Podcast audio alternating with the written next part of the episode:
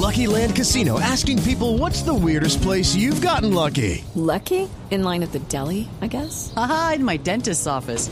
More than once, actually. Do I have to say? Yes, you do. In the car before my kids' PTA meeting. Really? Yes. Excuse me, what's the weirdest place you've gotten lucky? I never win and tell. Well, there you have it. You can get lucky anywhere playing at LuckyLandSlots.com. Play for free right now. Are you feeling lucky? No purchase necessary. Void where prohibited by law. 18 plus. Terms and conditions apply. See website for details. Vamos a hablar de la memoria, como les hemos anunciado desde la primera hora. ¿Tiene memoria de Chorlito? ¿O no?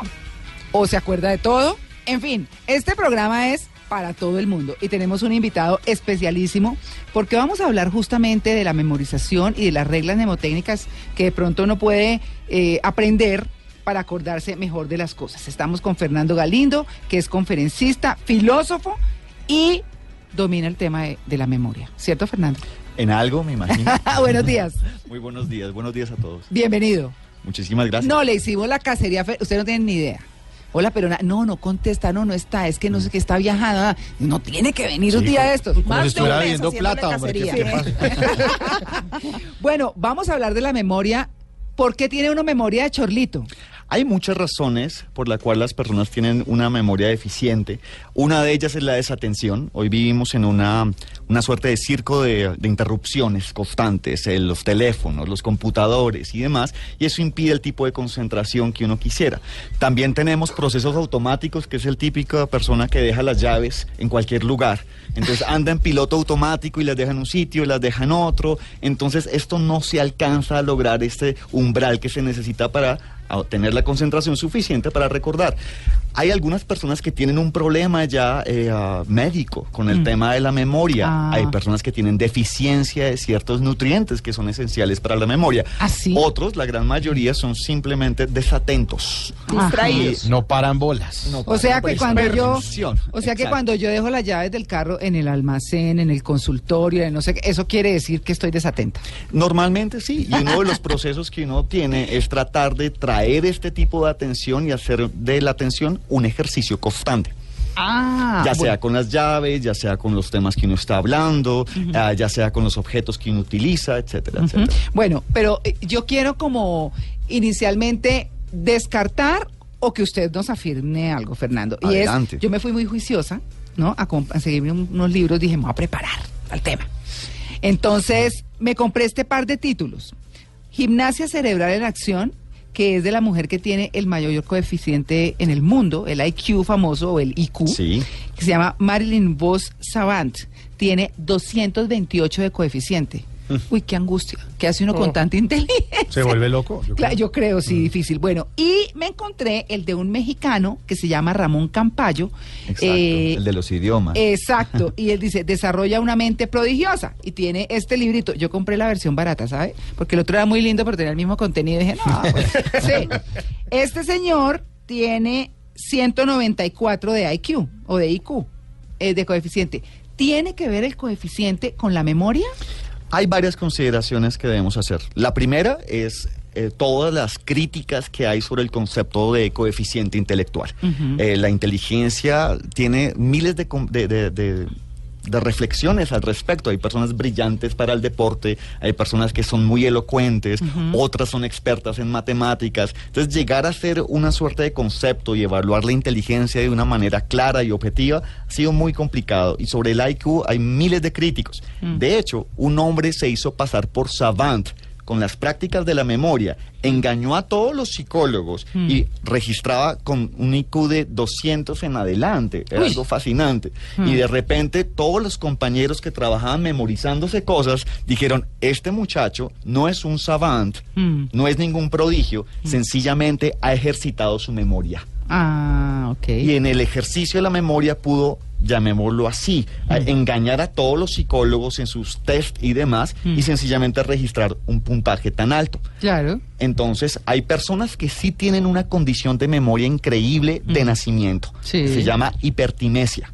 Ah. Y durante mucho tiempo se pensaba que era un engaño y ya salieron a la luz. Ah. Una de ellas es, bueno, son, son varios personajes, Ah. desde un señor llamado Luria hasta una mujer- varias mujeres en Estados Unidos, donde tienen una memoria casi perfecta, pero de índole autobiográfico. Ah. Es decir, si yo le muestro una serie de números, ella no los memoriza. Pero si de repente alguien le dice, ¿qué ropa tenía usted puesta el 13 de noviembre de 1994? Te la responde. Ay, uy. Te responde qué daban en las noticias, qué pasó en la televisión, qué Ajá. estaba haciendo ella. Ella se llama Jill Price. Si ustedes quieren buscar, se llama, la autobiografía se llama La mujer que no podía olvidar. Uy. Y es un caso emocionalmente terrible. Claro. Aquí me está, aquí me está cortando Simón de una serie de, tele- de una serie que están dando en Netflix que es buenísima que se llama Suits, que es de abogados. Ajá. Y está uno que es el jovencito que está entrando apenas a la firma, que no se ha graduado en Harvard, pero que sostiene la caña, como dice en el cuento, y que se memoriza todo perfectamente, se lee los textos, las leyes y se vuelve la mano derecha de uno de los protagonistas. Bueno, de hecho él es protagonista Ajá. también, por supuesto, y nunca se ha graduado en Harvard y siempre es la cosa de estar escondiendo eh, pues su condición como estudiante que no estuvo prácticamente allá. Pero bueno, ese es solo como por poner un ejemplo. ¿Desde cuándo se estudia la memoria? Es, es decir, ¿esto es nuevo o qué? ¿Cómo es? Bien, es muy puntual. Nosotros hoy tenemos una tecnología fascinante. Podemos almacenar la información en los computadores, podemos almacenar la información en, lo- en los celulares. Es muy sencillo conservar la info- información, pero esto no siempre fue así. Sí. Y durante mucho tiempo las personas le faltaron esas tecnologías que hoy nosotros tenemos a la mano. Sí. De hecho, en el 2500 antes de Cristo, llegar a tener un libro era supremamente difícil, era muy costoso. No, y además De eso se hacían a mano y todo. Eso era Claro, complejísimo. entonces eso es antes de la invención de la imprenta y demás. Ujú. Pero muchas personas adoptaron una serie de técnicas Mm. y entendieron cuál es la información que a la memoria le gusta capturar. Porque hay una información que la memoria adora y hay otra información que la memoria no. Y el primer personaje que tenemos se llama Simónides de Zeus, hacia el siglo VI antes de Cristo. Sí. Y la anécdota de Simónides es fascinante. Cuenta la historia que Simónides estaba en una reunión de varios poetas Mm. y de repente alguien lo solicitó en la entrada. Simónides salió con tan buena suerte para él y con Mm. Sí. tan mala suerte para sus amigos Sí. que hubo un derrumbe, derrumbe que mató a todo el mundo en el lugar. Uy. Y le preguntaron a Simónides, ¿usted recuerda qué personas había allí? Mm. Y de repente él trata de recordar como usted y yo recordamos usualmente, Mm. pero de repente cierra los ojos y empieza a recordar el lugar. Ah. Y cuando recuerda el lugar puede visualizar Mm. todas las personas que están sentadas y en dónde están sentadas. Mm. Y de repente los nombres comienzan a caer sencillamente uno detrás de otro.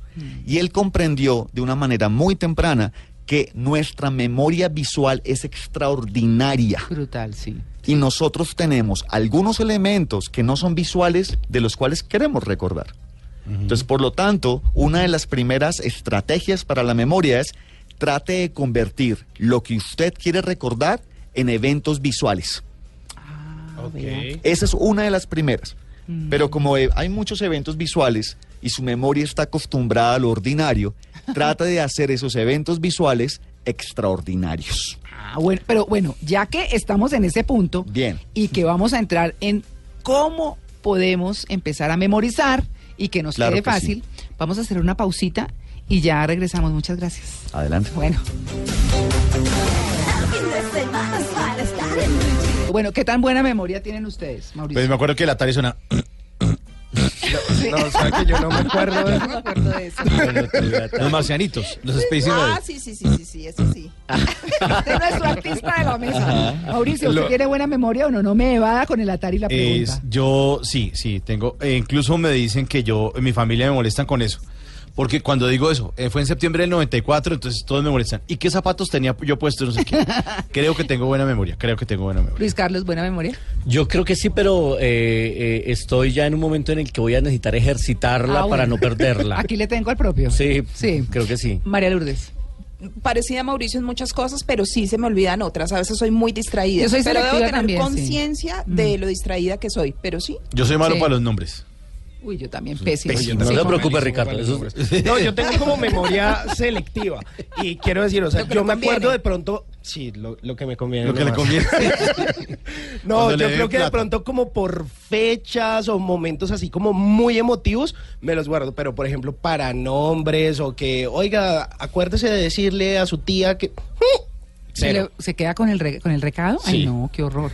Bueno, es que estamos hablando de la memoria justamente. Les recordamos y a quienes están llegando en sintonía que estamos con Fernando Galindo, que es filósofo y conferencista, y nos va a decir, Fernando ya nos contó un poco el contexto de todo este tema de la memoria y desde cuándo y todo. Pero Fernando, ¿qué técnicas hay para que a uno no se le olviden las cosas? Como los nombres, por ejemplo. Sí. De lo que estamos hablando. Una vez- además, porque uno tiene memoria de horno microondas, ¿no? Dice mucho gusto, Fernando, y, y uno a los 20 segundos, pip, pip, pip, pita, y ya Fernando se le olvidó. Sí. Bien, Mauricio. Hablemos de los nombres entonces. Sí. Una de las primeras técnicas con los nombres es apenas usted se presente, diga el nombre. Ajá. Refieras a la persona, trate de llevar la información a la práctica. Esa es una de las claves. Dos, si usted quiere Eso lo aprenderse repite. los nombres, Usted me dice a mí. Fernando, y le digo, hola, Fernando, mucho Exacto. gusto. Y Ah, la otra pregunta es, trate de interesarse en algo que presente la persona para ir elaborando algo más de conocimiento. Si le interesaron los zapatos, si le gusta la camiseta que lleva puesta, hágale cualquier tipo de comentario, pero siempre emplee el nombre. Entonces, una de las fórmulas más frecuentes es use la información que acaba de recibir lo antes posible. Esa es una de ellas. Ahora me preguntan por las distintas técnicas. Yo les contaba que Simonides entendió que la memoria es visual es de un talento para la, de- para la imagen única. Usted recuerda una casa con tan solo entrar una sola vez. Usted sabe dónde queda la salida, dónde están las ventanas, qué hay en un lugar, qué hay en otro. Entonces, utilizar las casas, utilizar los sitios como lo que se llama palacios de la memoria, y hablaremos de eso, es clave. Y el segundo elemento, antes de entrar a los palacios de la memoria, es entienda que su memoria le gusta aprender, guardar ciertas cosas y otras no. Ah, por ejemplo.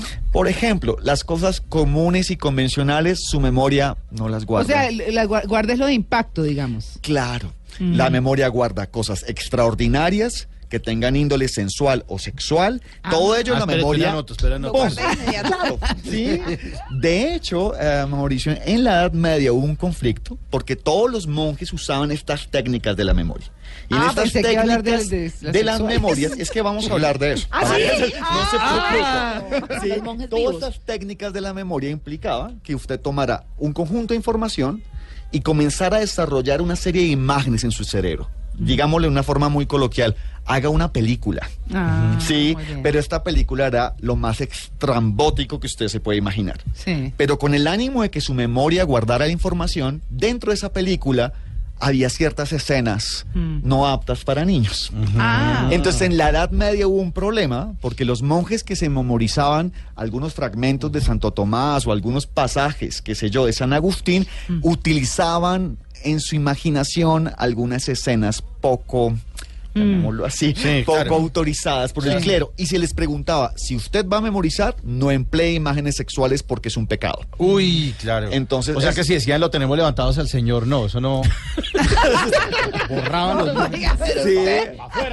No vamos a hacer ¡Qué horror, comentarios. Mauricio! Pero lo que sí podemos decir es que si usted quiere memorizar algo, emplee imágenes. Trate de hacer imágenes con lo que usted quiere memorizar. Y esas imágenes tienen que ser estrambóticas, ya sean sangrientas, ya sean sexuales, ya sean extrañas. Porque su imaginación le encanta esos temas. No, pues, Evolutivamente funcionamos para eso. Con razón. O, o sea que sí está Simón. bien, por ejemplo, digamos, yo me acuerdo de Mauricio y digo. No, no, pero ¿cómo no?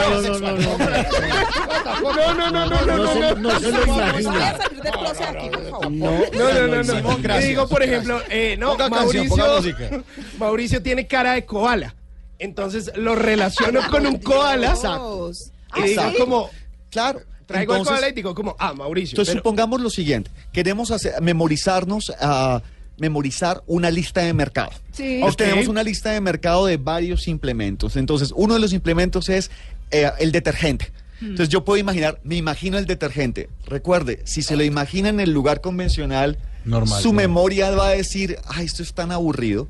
En cambio, si usted imagina el detergente gigantesco y el detergente comienza a parecer una suerte de huracán y usted siente todo el polvillo metiéndose en los ojos, créame, usted no se va a olvidar del detergente. Uy, entonces toda una lista de mercado, ¿cómo? Entonces Bueno, ¿va como hace una película. Ah, hace una sí, película. Pero este tipo de desarrollo, entonces usted dice, Pero llega uno a la caja mamado. Despeinado todo. Señor, va a pagar esta- vaina se va a acabar. claro, claro. Vengo, De- vengo en serio para una ambulancia, una Sí, ambulancia. Mauricio, de hecho le dicen a uno que para las personas que mejor tienen memoria son las que mejor imaginación tienen. Ah, no. porque tratan de desarrollar esta historia lo más presente para la persona, de involucrar sus sentidos, su sentido del olfato, del tacto y en especial el darle a visión. Entonces una persona puede llegar a memorizar lo que necesite siempre y cuando lo traduzca a los términos que le gusta la memoria. Ah. La memoria no le gusta lo repetitivo, no le gusta lo, Lo normal. convencional, Pero yo, por lo ejemplo, que odio lo sangriento, pues como no va a imaginar. Claro, eh, bueno, hay pues afortunadamente el campo sexual deja mucho trabajo Ah, para bueno. para co- Ah, continuar. bueno. Sí, Ok. uy, Volvimos ¿Cuáles a lo que me esas imágenes Pero conectadas a ese campo sexual? Exacto. A María Clara no le gusta la sangre, pero ¿qué podría gus- gustarle? Entonces, ¿Cuáles son las imagínate, se- seguimos con un tipo de imágenes. Nuestra primera imagen era un detergente. Sí. Y el, el detergente lo pusimos de una forma Mm. bastante cinematográfica. Segundo, en nuestra lista de mercado, imaginemos Eh, por decir algún pepino. Entonces, ¿qué, qué nos imaginamos? un pepino. Entonces, pensemos a una persona Ah, ¿sí? que de la tapa de los sesos le comienza a salir un pepino gigantesco. Entonces, uno diría, pero eso es absurdo. Y No, dice, pues. claro, es absurdo. Y como es absurdo, Ajá. su memoria lo retiene mejor. Claro. Lo guarda. En cambio, si yo digo, me imagino el pepino guardado en la nevera, envuelto en una bolsa de plástico, No, su no. memoria dice, lo No he más. visto 300 veces. Qué aburrido. Deme algo que yo pueda guardar. Sangriento, giga- eh, ah, llamémoslo así, Estrambótico. estrambótico, exótico, Exagerado. sexual, sangriento. Eso su memoria lo guarda. Usted se está haciendo un delicado trauma en estas imágenes. Lo bello es que usted de repente va a comenzar a utilizar estas imágenes para guardar esta información. Es un juego. Es sencillamente un juego, no tiene nada, nada del otro mundo. El segundo elemento que tiene es use espacios que usted conozca. ¿A qué me ok. refiero? Entonces, usted recorre en el ojo de su mente su casa y por cada lugar usted deja una de estas imágenes. Entonces, el pepino o el detergente lo va a dejar en la entrada. Después, usted lo visualiza, lo ve gigantesco y demás. Pasa a la sala. Y ahora en la sala usted tiene otro producto de su mercado. Del mercado. Eh, ¿qué Dime, más- Mauricio. ¿Qué nos compra uno en el mercado? El Eh, pan, unas el pilas. Pa- unas pilas. Unas, unas pilas. sí. Entonces usted ve un conjunto de cuatro pilas comiendo pasta en el comedor de su casa, ¿sí? Y las ve incluso con el babero y demás. Mientras usted las visualiza, ¿sí? De repente su memoria comienza a decir una y otra vez, sin problema. Esta es, en últimas, la técnica de los palacios de la memoria. Las personas han podido guardar decenas, cientos de datos de esta manera. Imaginan casas, imaginan lugares de trabajo, oficinas y así van creando una historia y esta historia, sencillamente, cuando quieren recordarla, la vuelven a proyectar en su mente y listo. Fernando, pero ¿cuánto demora ese ejercicio? O sea, ¿cuánto tengo yo que programarme haciendo eso para ir al supermercado con una lista de Al 50 principio, mucho. Después, es cuestión de segundos. Oigan, pero ustedes se acuerdan que aquí estuvo Jorge Serrano, el, eh, El matemático. matemático, y, y nos hizo un ejercicio de memoria. Es que ahora que estaba oyendo yo eso, me acordé que él nos hizo un ejercicio de imaginarnos cosas y que nos acordáramos de los objetos. ¿Ustedes se acuerdan de los objetos? Ni medio. Yo me acuerdo de todos los objetos. ¿En serio? Pero ¿sabe por qué? Porque era, era un Renault 4 azul. Y encima de Renault 4 había una silla. Y encima de la silla había un computador.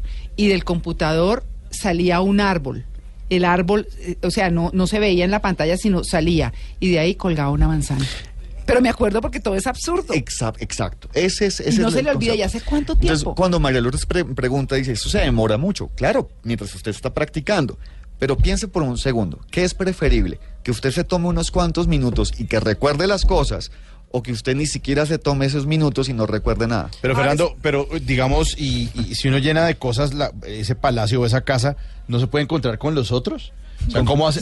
Claro. Pues porque si uno ya pone ¿dónde Está las pensando en pilas? visita. Claro, Sí, guardo las todo pilas eso. ya están, exacto. Las, pilas, ya están en el comedor. ¿Y ¿A quién más siento ahí? Ah, bueno, entonces usted tiene muchos lugares que usted conoce. Bien, esos lugares los puede emplear usted como nuevos palacios de la Me memoria. volvió un agente inmobiliario ahí porque tengo un apartamento de tres habitaciones en- para arriendo. Pero ya la pregunta puntual es, ¿se pueden volver a usar en otras listas esos ¿Los mismos sitios? palacios? Sí. Sí. Lo que se recomienda es lo siguiente, que usted cierre los ojos, imagine ese sitio, pero esta vez imagínelo donde cada lugar esté desocupado. Es como si lo estuviera borrando y lo puede volver a utilizar. Ah, por ejemplo, yo puedo decir, en la sala de mi casa hay eh, una mesa, una silla, un banco, un sofá en L y una mesita de lado del sofá. Entonces yo puedo, por ejemplo, si me voy a hacer mercado de frutas y verduras, sentar a las frutas y verduras y decir, en el banco van la papaya, la pera y no sé qué, en el sofá en L va no sé qué, ¿sí? Pero No se me revuelvan, por favor. Ah, pero el problema es, si usted se imagina el brócoli sentado en una mecedora, tiene que ponerle algo de acción. sea, si imagina el pequeño brócoli ahí perdido, su memoria va a decir no. En cambio, si imagina el brócoli fumando una pipa, pues de pronto su memoria comienza a funcionar. En estos concursos de memoria, esta es la técnica que más se desarrolla. Ah, Estas personas que memorizan barajas en un minuto y 50 segundos, las personas que memorizan cifras de miles de dígitos, utilizan es esta técnica y tienen Increíble. cientos de palacios de la memoria. Y cuando les preguntan, venga, es que usted nació así, es que usted tiene este tipo de memoria, ellos dicen, no, yo me he entrenado. Ah. Y el entrenamiento consiste en volverse mucho más rápido en hacer estas imágenes. Bueno, ahí está el tema de la memoria. Vamos a seguir, nos acompaña un ratico más en el Desde programa. luego. Bueno, muy bien, 8 y 50. Qué mala memoria.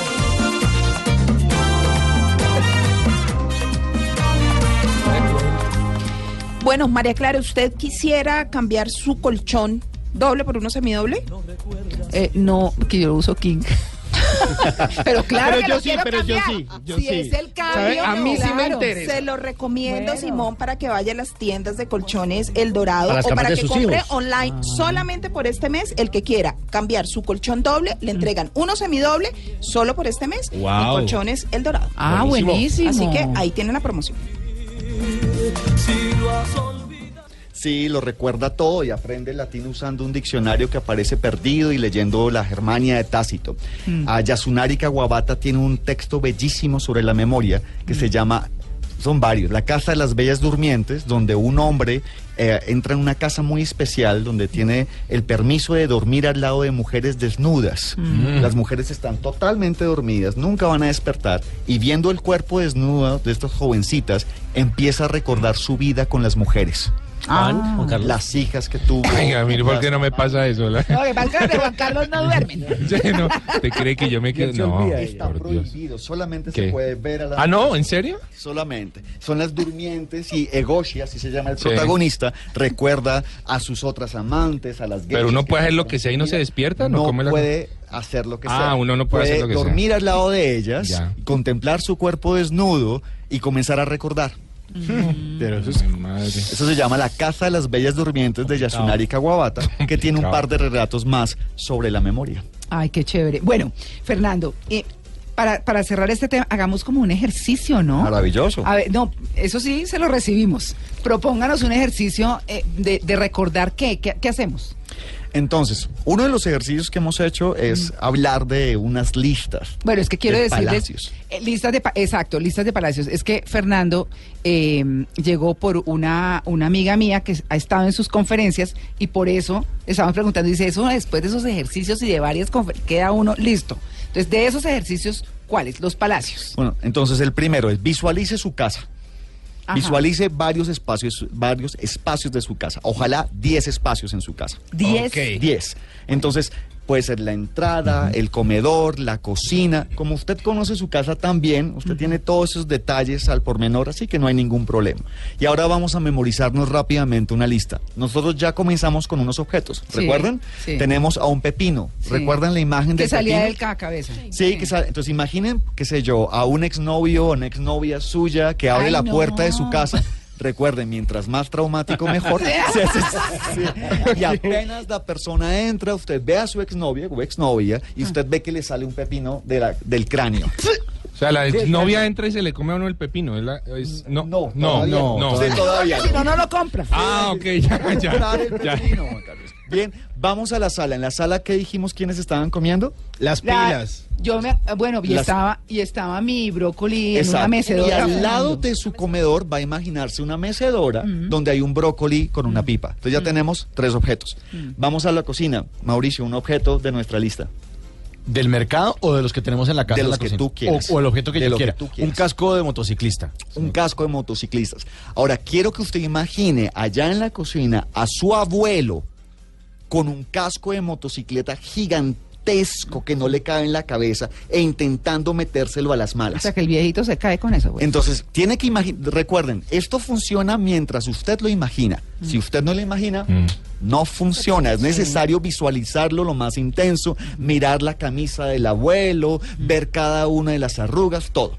Entonces ya tenemos varios objetos. Vamos a su recámara. Otro objeto, Juan Carlos. ¿En la recámara? En su recámara. Cuidado. Uy, cuidado. Eh, ¿El que quiera? El que quiera. ¿En serio? Sí. No, no, vamos a ponerlo fácil. El televisor. El televisor. Sí. Ahora, para memorizar el televisor uno siempre lo imagina, ¿cierto? Normal. Sí. Y en la recámara es convencional. Sí. Ahora, imagine el televisor gigantesco en la cama, sobre la cama.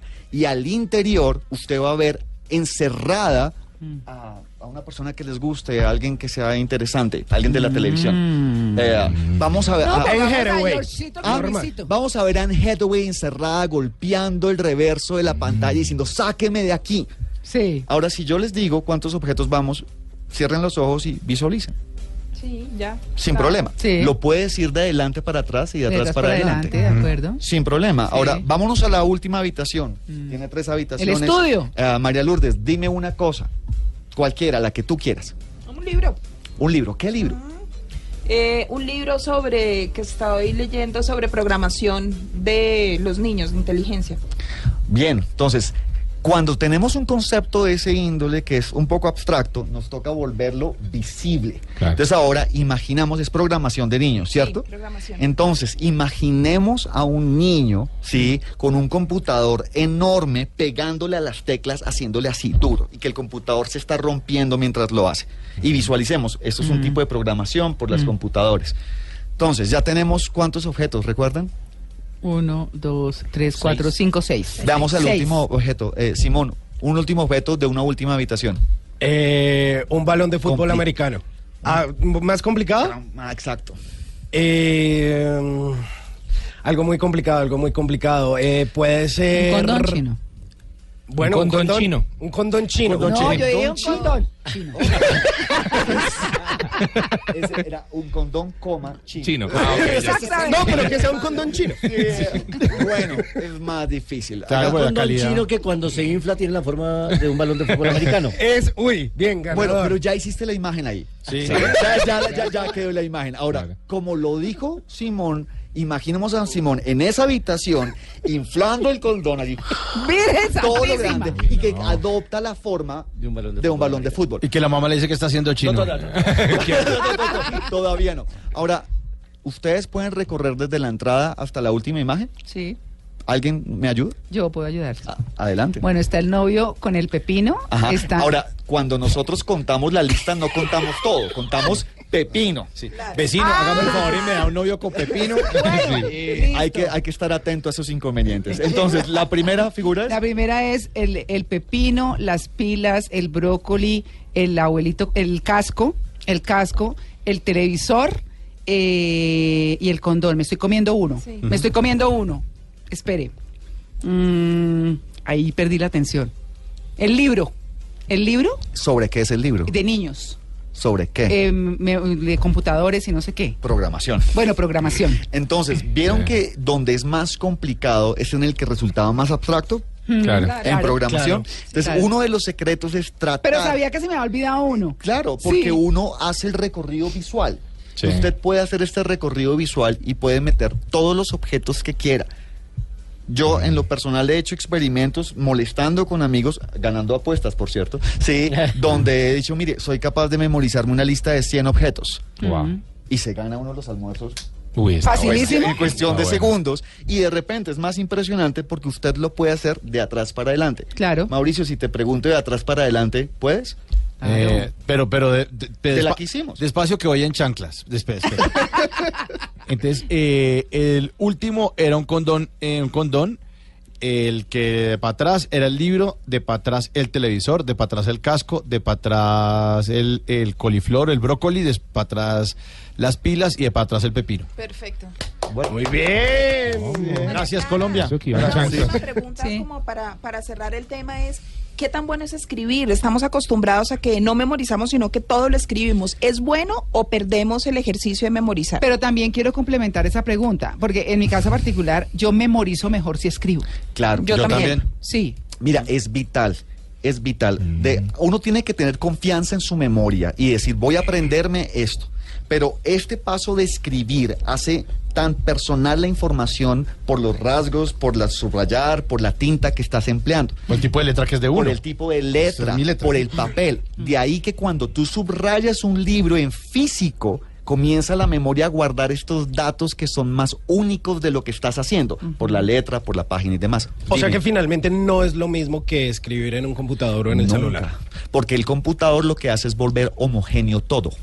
Entonces Claro. tú tienes un archivo de Word y 100 años de soledad es un archivo de Word, pero es idéntico. En cambio, cuando tú tienes tu libro, tú has subrayado una Ah, sí, especial, sí. se Claro, te cayó claro. algo de café o de cigarrillo, qué sé yo, y el libro queda con esas manchas y uno de repente, la que- lo que la memoria más favorece es las peculiaridades. Ok. Entonces, escribir, hacer dibujos en lo que uno escribe, hacer esos Resaltar. resaltar, ayuda a muchas personas. En cambio, tomar apuntes en computador son todos iguales. Mm. Y la memoria, recuerden, si no ve algo extraordinario, diferente, sí, sencillamente lo pasa por alto. Yo lo que hago es que yo, yo, yo hago stand-up comedy y cuando la- las rutinas o los temas los vuelvo íconos. Entonces Claro. pienso primero celular, estrella, eh, cohete, pero esos son los temas, así no tenga nada que ver. Imagínate entonces ahora, Mauricio, hacer tu rutina de stand-up comedy visualizando la- esos iconos en una casa. Ah, claro. Y Más decir, fácil. mire, voy a hacerla por todo el Ah, recorrido y ya hablo de este tema, de este otro. Y los invito a que por la noche, hoy piensen en la lista de objetos que hicimos.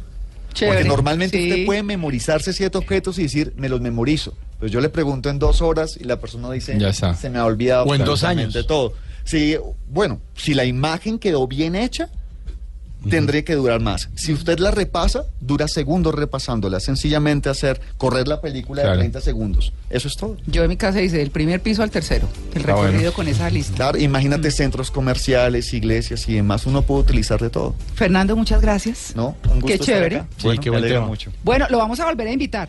Maravilloso. ¿no? Me acá. parece chéverísimo. No se le olvide el camino. Se va a acordar de usted al lado, eso no se le olvida. Es Fernando Galindo, conferencista y filósofo, quien nos habló hoy de la memoria, esa maravillosa capacidad que todos tenemos, Desde esa luego. posibilidad, pero que, bueno, de pronto tenemos que entrenarnos más que otros. Muchas gracias. Bueno, que estén muy bien.